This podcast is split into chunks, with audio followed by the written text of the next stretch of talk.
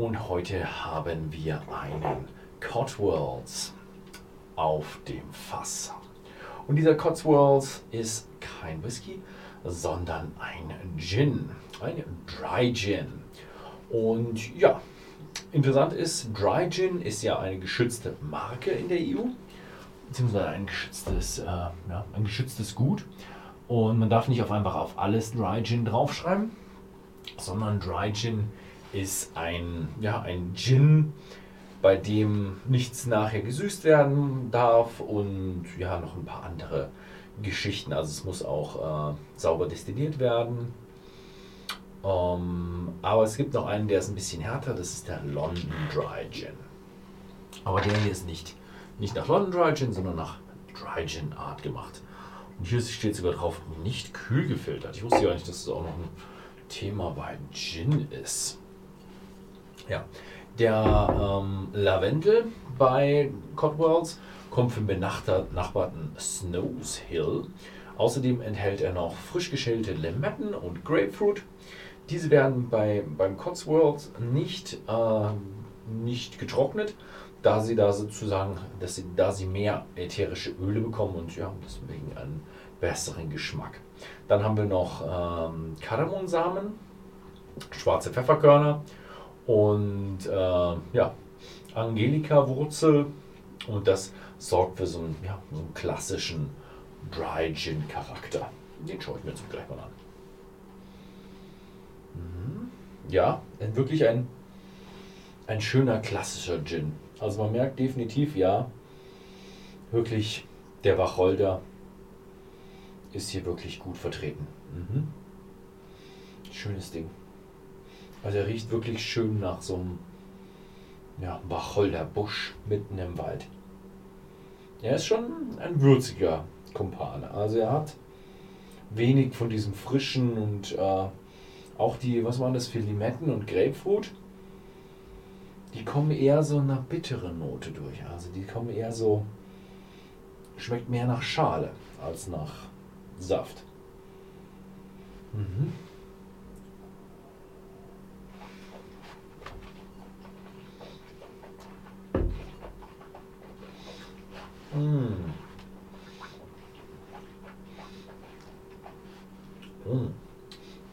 46 Prozent, schön rund, aber auch intensiv und so einen richtig schön trockenen Wacholdergeschmack. Mm. Oh, der ist schon ganz schön hart.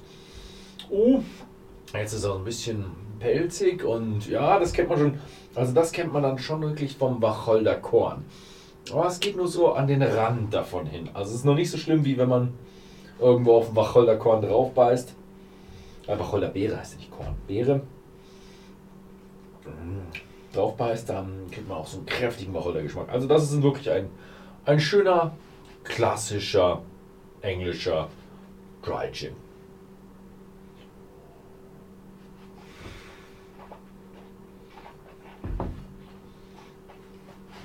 Dachte mir schon hier, ist doch ein Engländer, ne? Das ist definitiv ein klassischer Engländer. Also den kann ich mir gut vorstellen, dass der im, im Gin Tonic auch wirklich gut rüberkommt. Mhm. Dass der Gin Tonic sich mit seinen Gewürzen und seiner zartbitteren Note äh, auch gut durchsetzen kann. Ah, ein bisschen mehr von dem Zuckerwasser hier.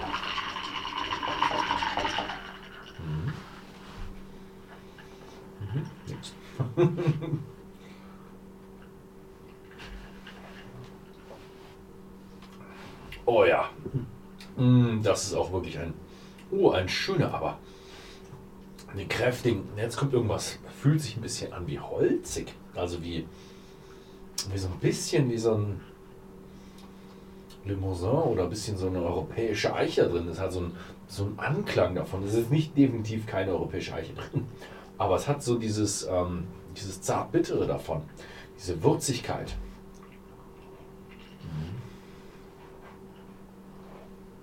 Schöne Wacholdernote. Mm, richtig schön.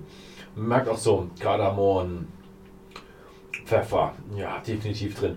Was mir ein bisschen fehlt, was ich irgendwo vermisse, ist so dieses Grapefruit und Limette, das hätte ich eigentlich so ein bisschen, ich hätte ihn ein bisschen frischer erwartet, aber es ist ein richtiger, schöner, kräftiger, würziger Dry Gin.